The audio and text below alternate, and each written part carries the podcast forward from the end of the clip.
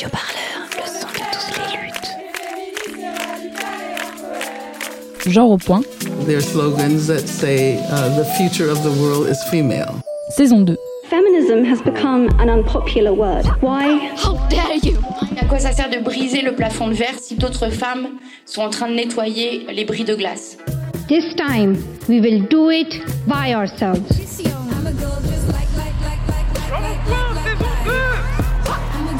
Comment on se réapproprier des, des tactiques, des stratégies, des actions, des pratiques qui sont reconnues comme viriles, masculines. La faute, c'est elle. Alors comment elle s'est habillée? Qu'est-ce qu'elle a fait? Qu'est-ce qu'elle a dit? Qu'est-ce qu'elle a bu? Mais arrêtons, quoi. Et c'est possible de faire autrement, société. Genre au point. Saison 2. On se lève et on se casse. La prise de conscience sur les inégalités de genre s'installe. La parole se libère. Les mouvements féministes ne cessent d'occuper l'espace.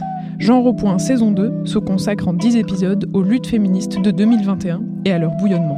Quelles stratégies de lutte coexistent contre la domination patriarcale? Des réseaux sociaux aux rues pavées, des cours de récréation aux assemblées politiques, dans les hôpitaux et sur les écrans de cinéma, quelles forces et quels moyens sont mobilisés pour se battre? Genre au point saison 2 épisode 6. Féministes sur les réseaux. Tout le monde n'a pas le même accès à la parole sur les réseaux sociaux en fait. Donc même en fait dans l'espace médiatique, on est déjà euh, il y a que 19% de femmes expertes euh, dans les médias et euh, même sur les réseaux sociaux, on n'a pas le même accès à la parole. Donc finalement, on voit qu'on reproduit les mêmes inégalités partout et même en ligne. Les mouvements féministes prennent de l'ampleur en prenant appui sur les réseaux sociaux. Les hashtags fleurissent pour dénoncer des comportements dangereux et illégaux et des oppressions subies. Ou encore pour nommer celles qui en sont à l'origine. Les réseaux sociaux sont aussi un terrain de partage de savoir et de tactiques militantes pour les féministes, au-delà d'un simple outil de communication. Mais que risque-t-elle à s'exposer dans l'espace public numérique? Quel sens donner au hashtag je te crois, balance ton port ou encore comment faire pour que les hommes arrêtent de violer? Quel rôle jouent les plateformes dans la visibilité des combats féministes? Pour en parler, Romane Salin, journaliste pour Radio Parleur, a rencontré Léane Alestra. Elle est Instagrammeuse, réalisatrice de podcasts et blogueuse. Elle est à l'origine du compte Instagram Mécréante et du podcast du même nom, créé en mars 2020. Ce compte, aux 42 000 abonnés, vise à déconstruire les stéréotypes de genre et à vulgariser les concepts féministes.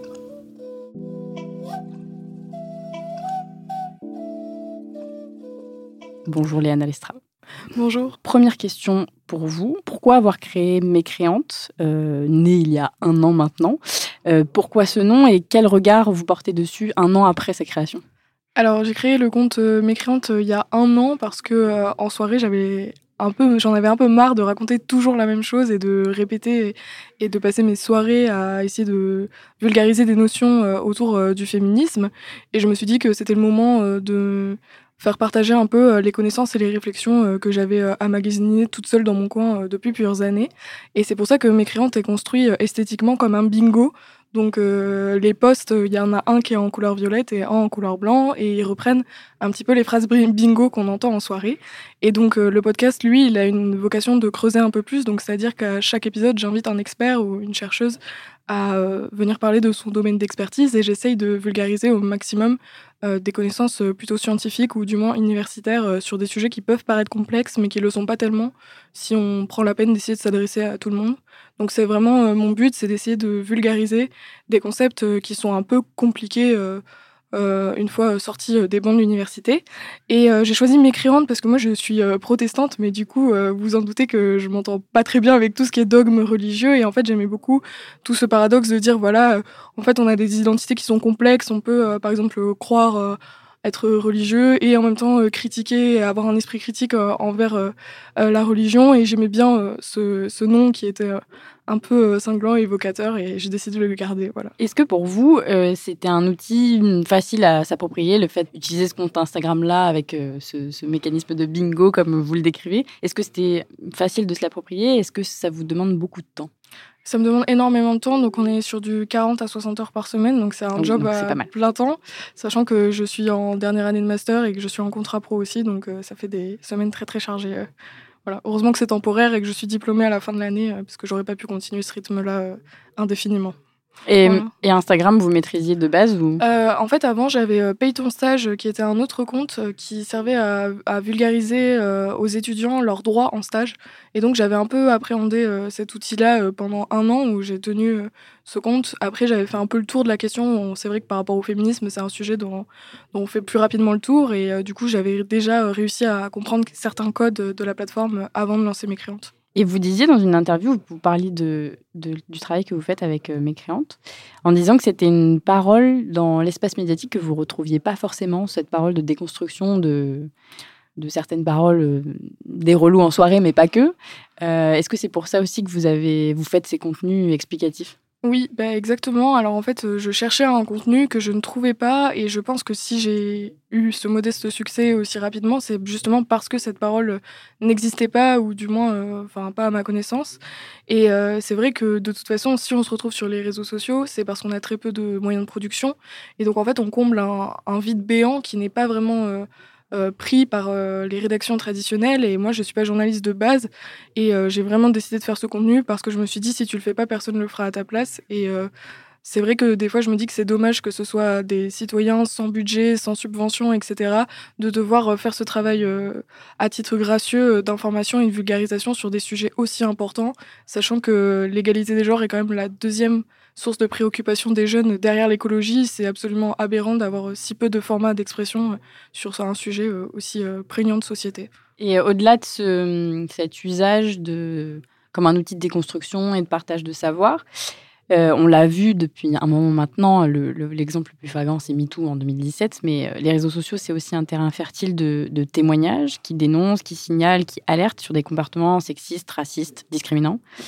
Euh, sur des cas d'agression, de violence, et euh, avec des paroles voilà, qui, forcent à l'écoute derrière des hashtags, des on se lève et on se casse, des MeToo inceste, MeToo gay pour les plus récents, ou encore euh, le hashtag comment faire pour que les hommes arrêtent de violer.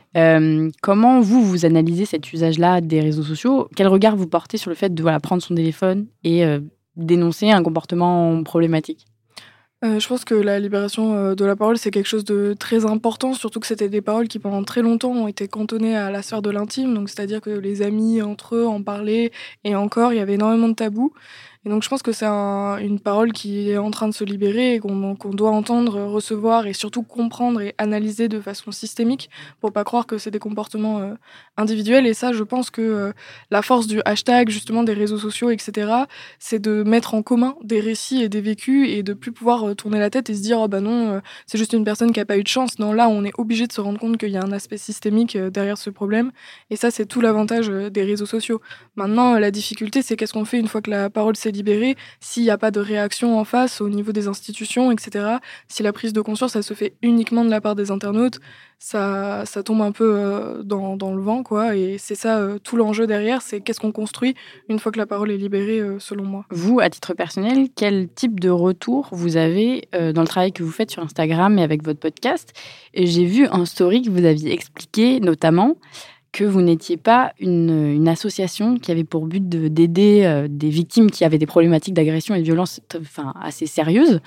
Euh, du coup, je me demande quel type de message vous recevez euh, sur votre compte Instagram? Et ça m'arrive de recevoir euh, des témoignages euh, assez crus, euh, donc de personnes qui me racontent les violences sexuelles qu'elles ont vécues, ou alors, vu que j'ai fait un épisode qui traite sur les violences conjugales, des femmes qui me racontent, ou, des personnes non binaires ou trans qui me racontent les violences qu'elles ont vécues au sein de leur couple. Et c'est vrai que moi, je renvoie toujours vers des associations compétentes parce que je suis pas formée à recevoir la parole des victimes, et il faut faire très attention avec ça parce qu'on peut vite bah, rendre un trauma encore plus important euh, si on fait pas attention, si on n'est pas formé, etc. Donc oui, moi je reçois euh, des, des, choses euh, assez touchantes. Euh, voilà. Après, euh, vu que je l'ai explicité plusieurs fois en story, j'en reçois de moins en moins. Et j'ai une story à la une qui redirige directement vers toutes les assos que je connais qui peuvent aider. Et au-delà de ça, peut-être des messages de des bons retours sur votre travail ou? Oui, je reçois énormément de, de messages positifs. Ça fait vraiment plaisir. Je reçois aussi des messages d'hommes d'ailleurs qui me disent qu'ils ont eu des prises de conscience, de conscience suite à mes posts. Je reçois même des fois des, des longs mails très très longs de plusieurs pages pour m'expliquer euh, voilà que ça avait changé sa vie. J'ai même des garçons des fois qui m'écrivent en leur disant que leur copine leur a dit c'est soit tu suis mécréante, soit je te largue. Donc j'ai un peu de tout. Mais voilà, et puis il y a aussi euh, de la haine en ligne euh, malheureusement et on, doit faire avec tant que des mesures sérieuses ne sont pas prises malheureusement. euh, quels risques euh, on peut prendre quand on fait ce travail euh, voilà, dans l'espace public numérique. à quoi vous vous êtes exposé avec votre travail sur, sur Instagram? Mais j'ai déjà euh, reçu euh, pas mal de menaces, des menaces de mort, euh, des menaces de viol. J'ai même des personnes qui ont retrouvé du coup mes infos, mes coordonnées personnelles. Donc j'ai reçu des mails assez menaçants. On me disait que on allait me faire cuire doucement et me faire brûler en enfer. J'ai reçu des appels anonymes, des inscriptions sur des sites porno et notamment des violences, des menaces de mort par téléphone cet été. Euh, j'avais de la chance, j'étais à côté d'une juriste qui a, pris le téléphone et qui a dit directement euh, tout ce que la personne euh, encourait. Et en plus, il y a un sentiment d'impunité tel qui m'a donné son nom, donc je sais, je sais mettre un visage sur, sur la personne qui m'a agressé ce jour-là. Et c'était un père de famille de 35 ans, etc., parent d'une petite fille. Donc c'est vrai qu'il y a des choses assez hallucinantes qui se passent. Et encore, je pense que je suis assez protégée. Il y a des personnes comme par exemple, je pense à Alice Coffin ou à, d'autres euh, personnes comme Pauline Armange, par exemple, qui ont euh, des cyberharcèlements qui sont extrêmement violents, avec euh, des montages de leur tête sur Hitler et tout, enfin des choses qui peuvent être très violentes, voire même des personnes qui reçoivent des colis, de menaces et tout. Enfin, il y a des choses très très graves qui se passent et on n'en parle pas assez. voilà, moi ça me désole toujours un peu de voir que dans les médias on parle que de Mila euh, quand on parle du cyberharcèlement, alors que bizarrement, quand il n'y a pas euh, des motivations euh, politiques derrière, on ne parle pas du cyberharcèlement quotidien que nous on vit et qui entraîne une véritable silenciation pour le coup voilà, de certaines personnes qui arrêtent ou qui se modèrent euh, par peur euh, de représailles, parce que c'est le cas.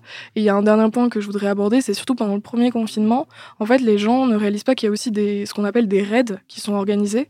Donc, c'est-à-dire du cyberharcèlement de meute, de masse qui est pré-organisé. Donc, c'est-à-dire qu'il y a des groupes qui s'organisent soit sur Telegram, soit euh, directement en story Instagram et qui disent à 18h, on va tous menacer de mort, insulter ce compte-là en particulier. Et ça, vous, vous l'avez expérimenté Oui, moi, je l'ai expérimenté euh, plusieurs fois pendant le premier confinement. Et après, ça s'est calmé parce qu'en fait, contrairement à ce qu'on pourrait croire, ils s'attaquent pas à des gros comptes parce qu'ils ont peur que les gens voient pas. En fait, ils veulent vraiment faire mal. Du coup, ils s'attaquent plutôt à des comptes euh, moyen ou petit, comme ça, ils sont sûrs que. Là où il y aura un ascendant potentiel. Voilà, c'est ça, que la personne va le voir et pourra pas. Euh, et est-ce que vous, vous avez un, retour sur l'origine de ces meutes qui viennent cyberharceler en masse à une heure dite euh, sur rendez-vous? Est-ce que vous avez une... Vous savez de qui il s'agit ou du moins ce qui les lie entre eux? Alors, c'est compliqué parce qu'il y a plusieurs euh, choses différentes, mais euh, disons que ça s'inscrit dans une culture web euh, qui est là depuis très longtemps. Hein. Le bouton signaler sur les réseaux sociaux, il vient des suites d'un cyberharcèlement de féministes, parce que les féministes et surtout les, les afroféministes sont les plus touchés par le cyberharcèlement. Et donc, ça prend racine notamment en France auprès du 18-25 avec Marion Seclin. On se souvient qu'avait vécu des cyberharcèlements déjà extrêmement importants. Et donc, en filigrane, ça s'est suivi au fil des années. Et comme il y a une impunité qui est extrêmement importante, il s'en pas. Et donc, en gros, bah, c'est souvent euh, des comptes d'extrême droite, euh, euh, donc soit motivés derrière un YouTuber un peu charismatique qui s'adresse potentiellement à des étudiants, plutôt des adolescents, soit voilà des groupes qui se créent juste pour cyberharceler, comme c'était le cas pendant le premier confinement. Je vais pas citer parce qu'ils adorent qu'on leur fasse de la pub, mais voilà, ils avaient carrément tous la même photo de profil, plusieurs comptes spécialement dédiés pour ça, et c'était leur activité principale sur les réseaux sociaux, quoi. J'ai reçu euh, à peu près 40 000, j'ai arrêté de compter, menaces de mort, de viol, appels au suicide ou à tuer toute ma famille et autres euh, insultes. Donc il y a un certain nombre de femmes qui ont dit moi je vis ça sur internet et on leur a dit ouais mais ça, ça doit être de ta faute. Potentiellement t'as dit un truc qu'il fallait pas ou t'as fait ceci ou t'as fait cela et puis tu t'affiches et puis en fait tu l'as un peu cherché. Sur internet au-delà de l'anonymat on a un effet de d'impunité, c'est-à-dire que on voit le voisin insulter quelqu'un et il est pas puni, il est pas poursuivi et personne lui tape sur les doigts. Personne lui dit que c'est mal, il a jamais entendu que c'était mal nulle part. Donc forcément, si on voit des gens dans notre entourage faire ça, on se dit que c'est faisable et que c'est pas très grave. Et si ça peut nous soulager de manière immédiate, un petit peu comme une branlette, on va le faire. Les femmes se serrent les coudes de plus en plus, les femmes sont toutes ensemble, les femmes sont unies et les femmes sont en train de se rendre compte de la force qu'elles ont. C'est-à-dire qu'on a beaucoup été euh, euh, écrasées, euh, réduites au silence et à la honte et on est en train de ne plus avoir de tolérance vis-à-vis de ça. Donc Internet est en train de permettre un mouvement dans lequel, je le vois avec beaucoup d'espoir, les femmes vont réussir à sortir de leurs conditions et à dire mais en fait, je, je suis forte et je t'emmerde. Et tout à l'heure, vous disiez vous sentir plus ou moins protégée. Qu'est-ce que vous faites justement vous? Pour vous protéger de ça, comment vous le gérez? Est-ce que vous, par moment, vous vous déconnectez complètement, vous dites ça suffit, je, je mets ça de côté? Est-ce que vous vous faites aider ou est-ce que vous êtes toute seule? Comment vous faites? Alors nous, on a développé une technique euh, quand on subit ce qu'on appelle du coup un raid. Comme je disais, c'est qu'on a quelqu'un de confiance à qui on donne nos mots de passe et qui gère en fait euh, l'entrée des messages. Donc il peut euh, filtrer en fait les messages insultants pour pas que nous on soit amenés à les voir. Mais pour ça, il faut vraiment réussir à lâcher prise et à pas regarder parce que souvent, ça arrive que les personnes regardent quand même parce que c'est humain. En fait, on a envie de savoir ce qu'on dit de nous, même si c'est horrible. Et après, moi, ce que je fais, c'est aussi que je ferme les commentaires que aux personnes qui sont abonnées à moi. Euh, quand ça arrive ou je ferme mes DM, ce qui fait que du coup euh, ça, ça, limite la casse entre guillemets. Et après aussi je modère euh, de manière extrêmement virulente parce qu'en fait je me suis rendu compte au fur et à mesure que si on laisse un message de haine, ça appelle à un autre message de haine et après ça n'en finit pas. Alors que si on modère tous les messages de haine, ils se sentent moins chez eux et du coup ça limite vite la casse et ils se disent de toute façon mon commentaire va être effacé donc.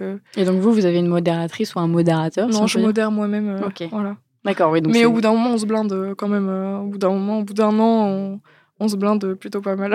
vous arrivez à vous dire que c'est, ça reste dans l'espace virtuel et que ça impacte pas. Euh... Bah, surtout, j'arrive à me dire que c'est pas personnel en fait et que c'est pas moi, c'est euh, c'est une idée du féminisme qui se font, qui projettent sur moi et qui projettent leurs propres insécurités euh, sur moi et j'arrive à prendre un peu de distance comme ça. Après, je dis pas que c'est facile. Hein. Moi, j'ai euh, une douleur chronique au poignet depuis que j'ai commencé mes créantes et qui se réactive systématiquement dès que j'ai un cyberharcèlement. Euh, donc oui, ça laisse quand même des traces. D'ailleurs, ce serait intéressant de se pencher sur les conséquences physiologiques du cyberharcèlement sur les personnes, parce qu'on n'en parle jamais, mais pour en parler avec d'autres militantes, il y a des problèmes d'aigreur d'estomac, de douleurs chroniques, de stress, d'angoisse nocturne, de TCA, etc. Enfin, ça va très loin dans les conséquences physiques et c'est quelque chose qu'on n'aborde jamais en fait. Est-ce que vous, ça vous arrive de vous auto-censurer sur des contenus en disant je vais pas parler de ce sujet ou je vais pas en parler comme ça parce que sinon je vais me prendre une salve de, de troll qui va me tomber sur le coin du nez? Oui, oui, bien sûr. Et puis même, on sait quand euh, on a des postes qui sont un peu à risque,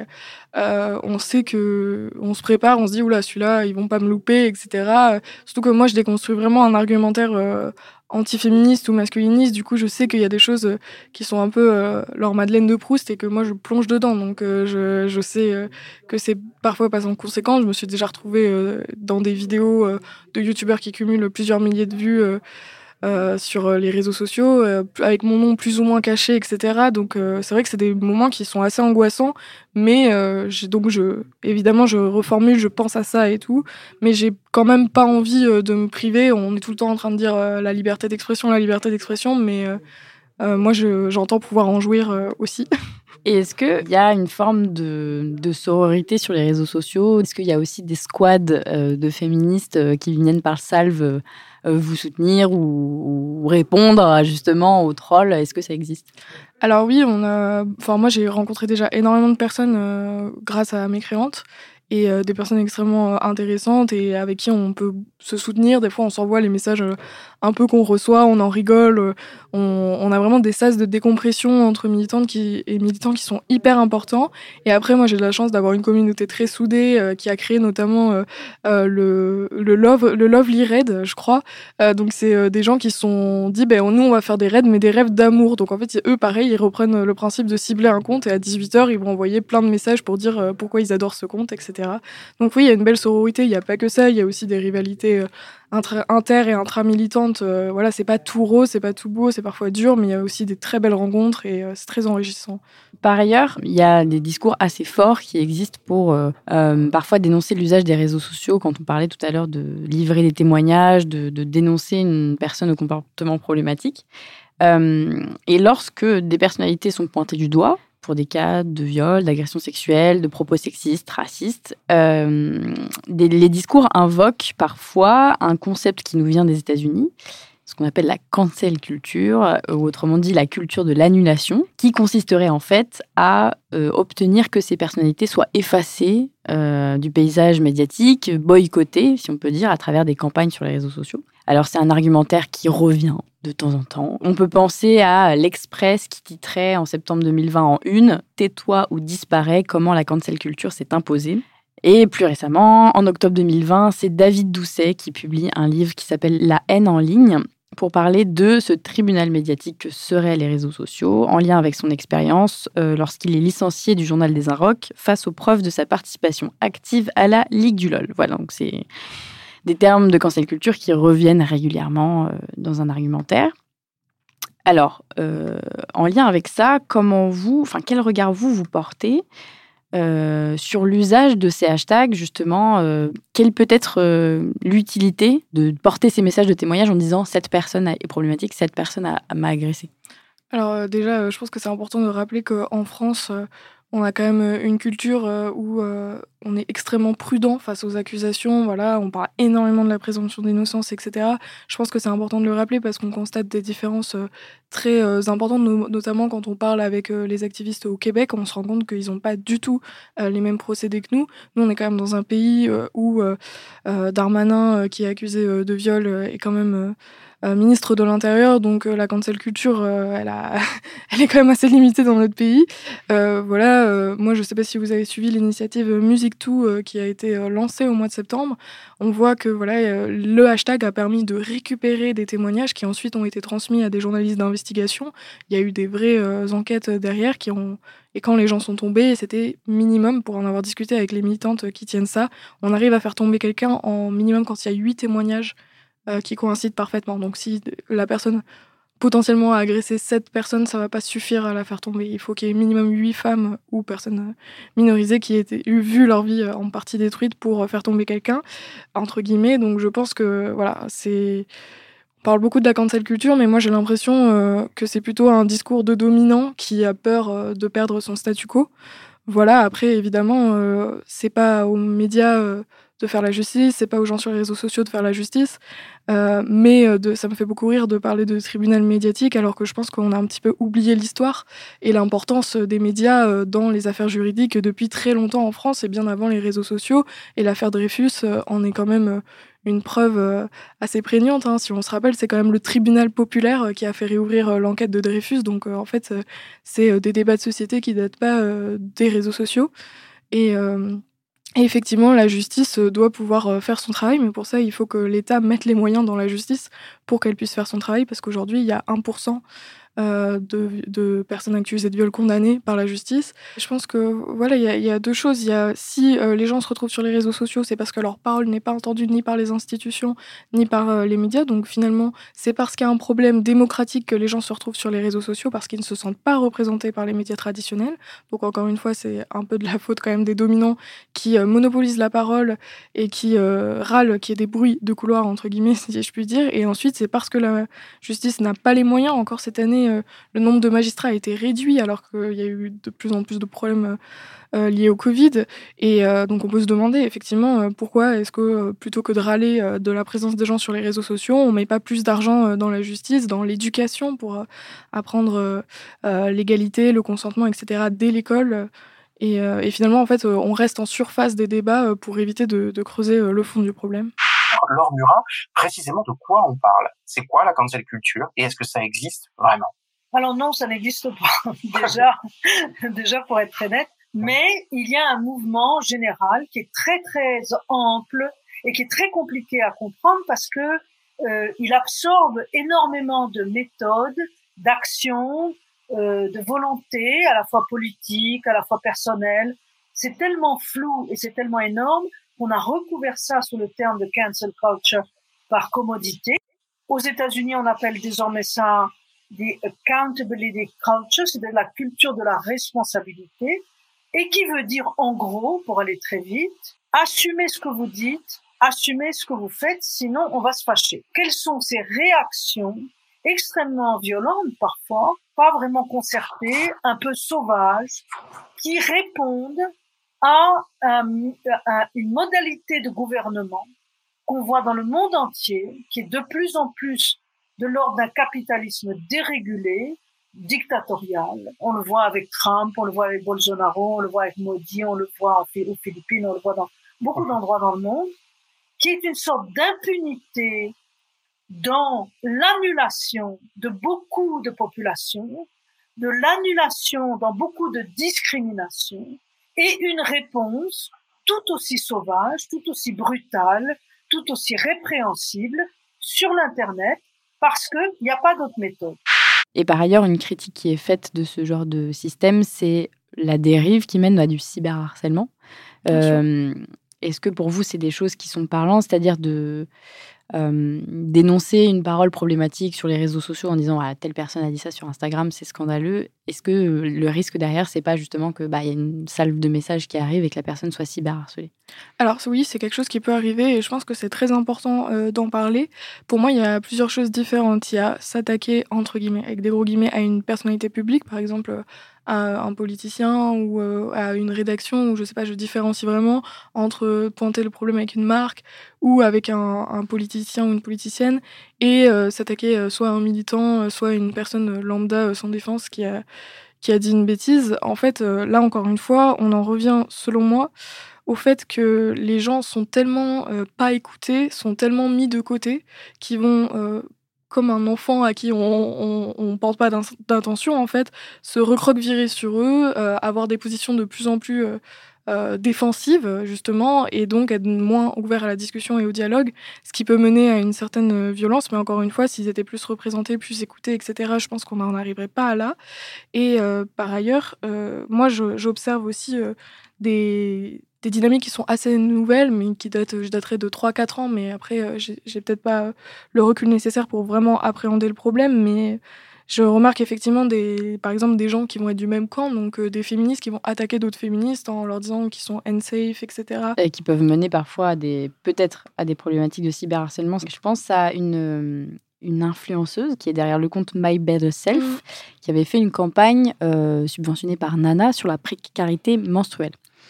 Euh, et elle a eu, elle a été largement partagée pour cette campagne. Elle apparaît avec euh, voilà une couronne euh, faite de tampons, des billets, et elle a été donc beaucoup relayée et en même temps beaucoup critiquée pour ce partenariat avec Nana qui refuse notamment de donner la composition de ses protections périodiques ce qui pose un certain nombre de problèmes pour les, les, impacts sanitaires qu'elles ont, euh, et qui a longtemps refusé, Nana, en tout cas, de, de, faire apparaître le corps des femmes tel qu'il est, et d'utiliser du vrai sang dans ses publicités, mmh. etc.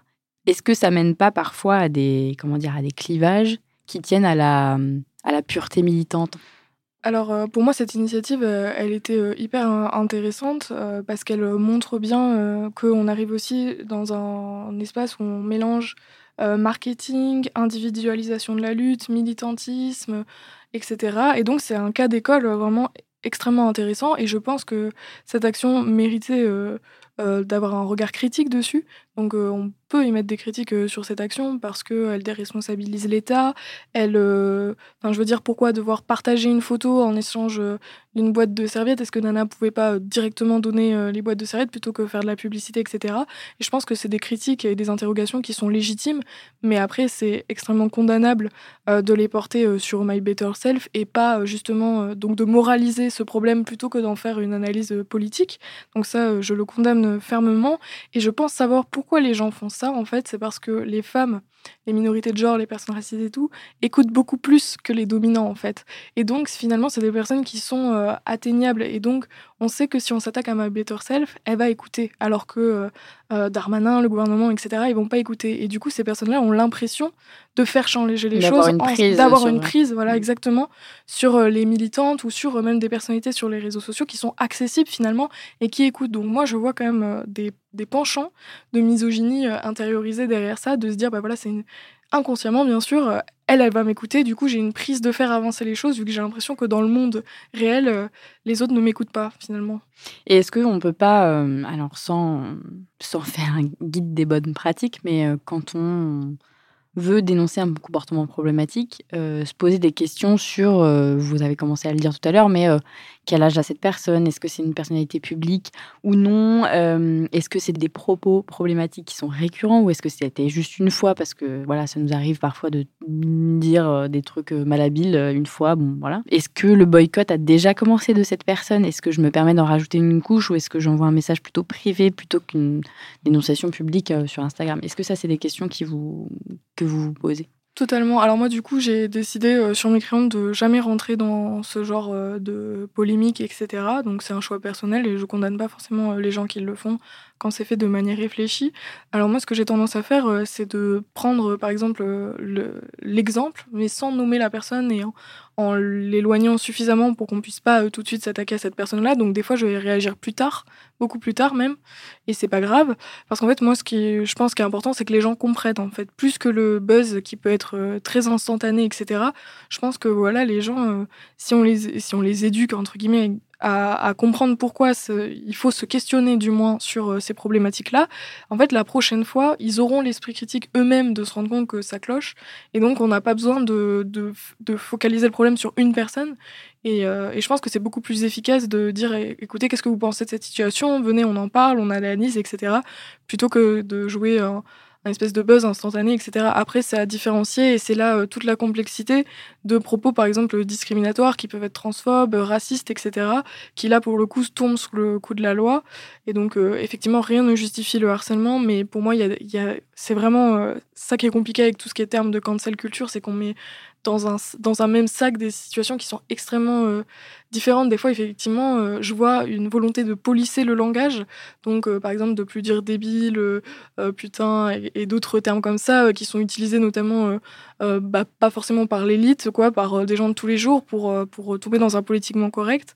Et donc, et c'est pas la même chose que de tenir des propos transphobes ou racistes de manière éhontée. Et donc, effectivement, on peut s'interroger sur quelle est la limite de ce qui est considéré comme acceptable, problématique etc. Et ça, ça dépend de, de, tout à chacune. Et donc c'est pour ça que je pense qu'il faut quand même remettre au centre euh, de la bienveillance, de, de l'écoute. Et euh, ça, ça demande euh, parfois de repenser nos outils en ligne de lutte et de pas de pas tomber dans l'attrait du buzz.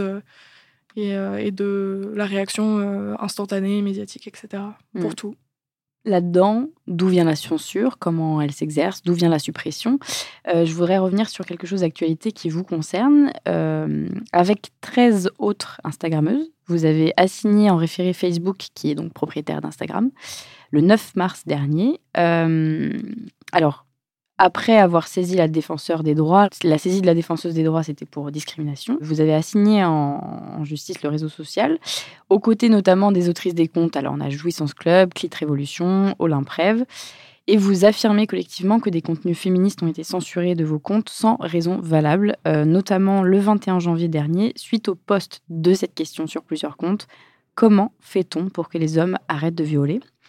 Sur Twitter, des comptes se sont vus supprimés pour avoir poser la question. Alors le géant euh, de l'oiseau bleu a reconnu une erreur. Instagram a aussi reconnu une erreur a posteriori, tout en précisant que les règles de modération sont conçues pour assurer la sécurité de notre communauté tout en lui permettant de s'exprimer aussi librement que possible. Alors ma question pour vous, c'est comment, euh, déjà s'est matérialisée cette censure sur votre compte à vous? Comment ça s'est passé euh, Comment c'est arrivé? Alors euh, déjà, donc il y a plusieurs choses différentes. Il faut savoir qu'il y a la suppression euh, de nos comptes, mais il y a aussi ce qu'on appelle le shadow ban. Donc le shadow ban, c'est quand euh, Facebook va nous mettre une punition qui fait que nous, on va plus pouvoir nous trouver dans la barre de recherche en tapant nos noms et nos stories vont beaucoup moins être mises en avant. L'algorithme va moins nous pousser et on va être beaucoup plus facilement supprimé en fait. voilà, donc c'est un peu comme si on était dans un sas rouge de punition par le réseau social. Le patron de Facebook, il l'a reconnu à demi-mot le Shadowban, mais ça reste quand même euh, euh, assez euh, ambigu cette relation. Il, il, il, il, reconnaît pas vraiment son existence, mais nous, enfin, c'est indéniable que ça existe et qu'on en est victime. Et euh, la suppression, elle vient pour deux choses. Elle vient par des raids dont je vous parlais tout à l'heure. Donc, euh, ils vont aussi signaler en masse nos comptes. Donc, moi, je reçois souvent des messages, euh, des captures d'écran de mecs qui me disent Regarde, j'ai signalé ton compte, tu vas bientôt sauter, c'est bientôt fini pour toi, etc. Donc, ils nous menacent, ils nous font. ils essaient de nous faire peur avec ça, etc. Donc, il y a d'un côté les menaces successives et des fois des, des contenus qui sautent totalement mystérieusement. Je pense notamment à la juriste Olymprève qui avait fait un post où elle disait attendez mais c'est complètement bizarre on accepte que les gens aient peur des requins mais pas que les femmes aient peur des hommes alors qu'elles ont beaucoup plus de risques d'être attaquées par un homme que par un requin et juste pour avoir dit ça son compte enfin son poste a été supprimé alors qu'il n'y avait aucun appel à la haine etc il y avait juste une comparaison entre les hommes et les requins et juste parce qu'elle avait dit les hommes ça suffisait à faire sauter. Et donc, euh, elle a remplacé euh, les hommes par les six bulles. Donc, c'était un surnom pour dire les hommes, parce que pour échapper à la censure d'Instagram.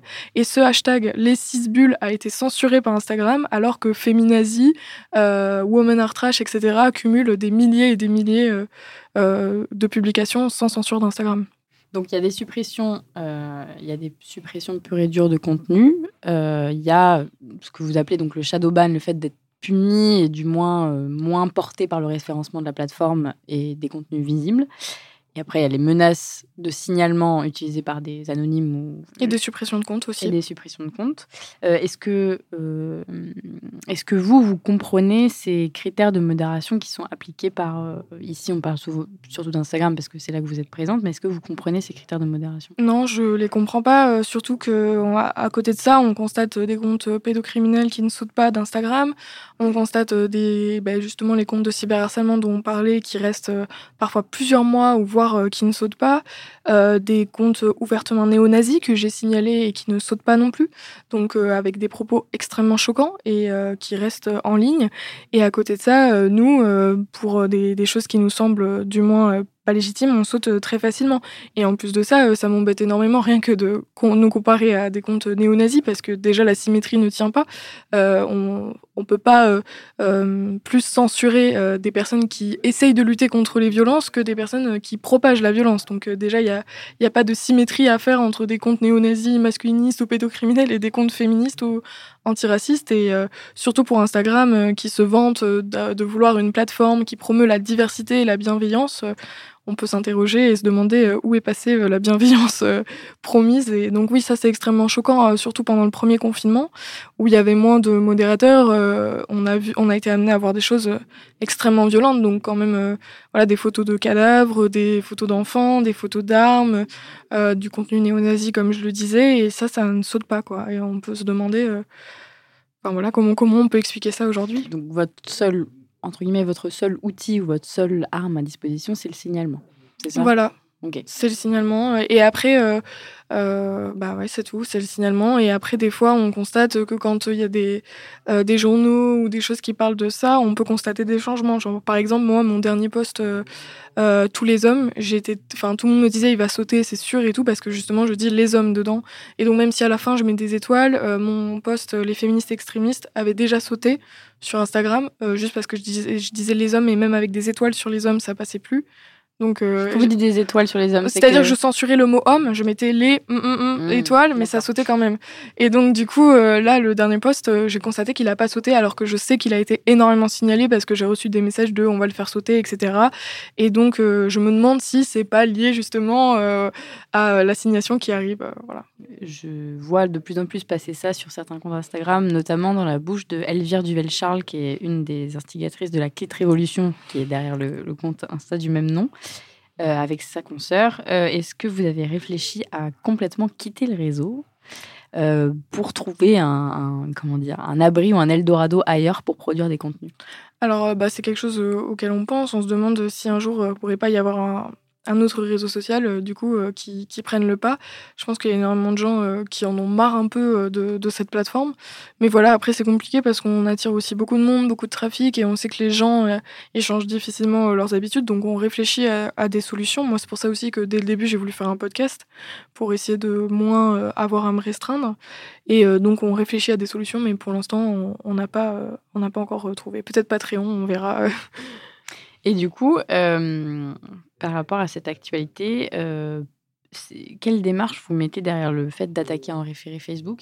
Alors, je précise juste un petit truc, c'est que euh, assigner en référé quelqu'un ou une entreprise, euh, c'est plutôt pour des cas urgents. Ça veut dire qu'on veut obtenir des mesures provisoires rapidement en attendant un jugement définitif. En gros, statuer rapidement sur, sur la chose en attendant un jugement un peu plus tard. Pourquoi Quelle démarche vous mettez derrière cette, cette assignation en référé? Bah là, en fait, on constate depuis plusieurs mois euh, qu'il y a une, augmentation de la censure qui, qui est de plus en plus forte et de plus en plus prégnante. En fait, il faut savoir que dans l'historique d'Instagram, au début, ça touchait surtout euh, les comptes sexos. Et euh, parce que voilà, euh, tout ce qui est attrait à la sexualité est extrêmement euh, banni euh, d'Instagram, mais aussi de TikTok et d'autres réseaux sociaux. Et progressivement, en fait, on a vu la censure grimper, grimper, grimper et devenir de plus en plus inquiétante, même si c'était déjà extrêmement grave hein, de censurer des comptes d'édu- d'éducation à la sexualité alors que c'est un enjeu de santé publique. Mais du coup, il y a eu un peu, avec cette question, que faut-il faire pour que les hommes arrêtent de violer, il y a eu un peu un point de non-retour. Nous, on l'a déclenché vraiment je crois, ou je veux le croire, avec, euh, avec la enfin, l'appel à la défenseur des droits. Euh, donc ça a déjà enclenché euh, dans la tête de certaines personnes qu'on pouvait passer à, à un mode d'action juridique. Et après, on a eu la chance euh, d'avoir la proposition de Pisan Avocat qui s'est dit, euh, écoutez, euh, on, va, on va les assigner, on va les assigner vite parce qu'on veut que vous ayez des réponses rapidement, parce que tous les jours, ça impacte notre travail. Donc c'est assez urgent. Il y a des personnes qui dépendent de cette plateforme pour vivre, comme Olymprev, par exemple, qui a une gazette, donc qui a un média... et donc ça impacte son activité, mais c'est le cas aussi euh, euh, d'illustratrices comme La Nuit Remue, euh, de photographes comme Tai Kalanda par exemple, qui peut plus faire de live, qui peut donc qui peut plus filmer en manif. Instagram lui a aussi bloqué la fonctionnalité de faire des lives et qui se fait régulièrement supprimer des photos de photojournalisme, donc c'est quand même assez inquiétant. Et qu'est-ce que vous pouvez attendre de cette audience du 12 mai? Est-ce que le but c'est de déjà potentiellement un mettre fin à la suppression de certains contenus, certains comptes, etc. Est-ce que vous attendez de connaître les règles de modération plus précises de Facebook? Qu'est-ce que qu'est-ce que vous pourriez attendre de cette audience? Mais alors euh, voilà, nous on aimerait euh, lever le voile euh, déjà sur sur cet algorithme, mais on est, enfin moi pour ma part je suis assez sceptique parce que je sais que il y a des intérêts financiers extrêmement importants et ça m'étonnerait que Instagram lève le voile aussi facilement sur son algorithme. Ça peut arriver, hein, on est, on, sait pas vraiment à quoi on va s'attendre, mais donc voilà, euh, éclaircir euh, les règles de modération, avoir une réponse parce que Instagram nous a carrément snobé, donc ils nous répondaient pas. Euh, et voulait pas répondre aux journaux. D'ailleurs, au début, euh, il y a énormément RTL, etc., où on n'a pas réussi à, obtenir de réponse. On sait qu'il y a euh, des cas aujourd'hui des, tribunaux où les procureurs n'arrivent pas à joindre Facebook. Donc là, en fait, il faut qu'on leur fasse comprendre qu'il y a quand même des règles à respecter, même si c'est des géants américains, etc., et qu'on fait pas ce qu'on veut. Et donc, euh, on, attend des réponses et on attend, euh, je crois, dans un premier temps, une médiation. Enfin, on va voir. On ne sait pas vraiment jusqu'à où ça peut aller. Qui sait, peut-être que ça montera jusqu'au niveau de l'Europe. Enfin, on, va voir. On va attendre euh, les réponses du, géant du web et on verra ce qu'il nous dit. Et pour préciser aussi, c'est pas du tout quelque chose de nouveau et pas non plus circonscrit à cette plateforme d'Instagram. C'est aussi d'autres problématiques qui se sont posées il y a bien longtemps sur YouTube aussi pour certaines vidéastes. On parlait de Marion Seclin tout à l'heure, mais c'est aussi des questions qui se sont posées pour elle à l'époque. Et, euh, et voilà, vous avez parlé de TikTok tout à l'heure. Enfin, c'est Mm. des, des questions qui concernent la modération à une échelle plus large sur les réseaux sociaux et pas juste, euh, pas juste Instagram. Bah voilà, il y avait euh, l'exemple notamment d'Elvire qui reprenait la chanson qui avait fait polémique d'Orelsan Saint-Valentin et donc ils avaient fait exactement la même chanson avec les paroles mais au féminin mais c'était la même exactement les mêmes paroles et donc euh, la vidéo d'Orelsan n'a pas été censurée et la leur a sauté euh, quasiment immédiatement de YouTube. Et donc oui effectivement ça c'était il y a déjà plusieurs années et on voit qu'on n'a pas évolué. Et surtout on voit que euh, y a euh, tout le monde n'a pas le même accès à la parole sur les réseaux sociaux en fait. Donc même en fait, dans l'espace médiatique, on est déjà, euh, il y a que 19% de femmes expertes euh, dans les médias, et euh, même sur les réseaux sociaux, euh, on n'a pas le même accès à la parole. Donc finalement, euh, on voit qu'on reproduit les mêmes inégalités partout, Mm. et même en ligne. J'invite euh, les auditeurs et auditrices à aller voir ce que vous faites, à aller voir votre travail. Merci. Et puis, euh, on se retrouvera peut-être pour euh, l'audience en référé le 12 mai, voir cette décision qui va tomber euh, face aux géants du web. On en reparlera donc. Merci beaucoup, Léana Alstra. Merci beaucoup.